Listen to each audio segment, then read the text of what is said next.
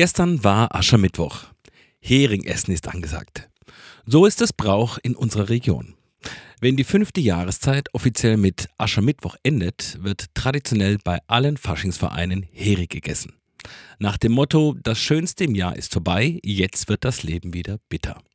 Traurig. Ich kann ja verstehen, dass sich ein echter Jacke recht traurig fühlt, dass er erst ab dem 11.11.2024 wieder in seinen heiß gelobten Fasching eintauchen kann. Aber dennoch muss das Leben ohne Fasching nicht gleich bitter sein. Immerhin hat Gott uns doch jede Menge Freude im Leben geschenkt. Wunderbare Natur, vielleicht ein guter Job, verlässliche Freunde und liebenswerte Nachbarn. Gutes Essen, fließend Wasser und, und, und. Ja, die Faschingszeit ist für dieses Jahr vorbei. Aber Freude, die gibt es weiterhin. Vielleicht nicht jeden Tag und nicht jede Stunde. Aber jeden Tag Hering essen ist auch nicht angesagt.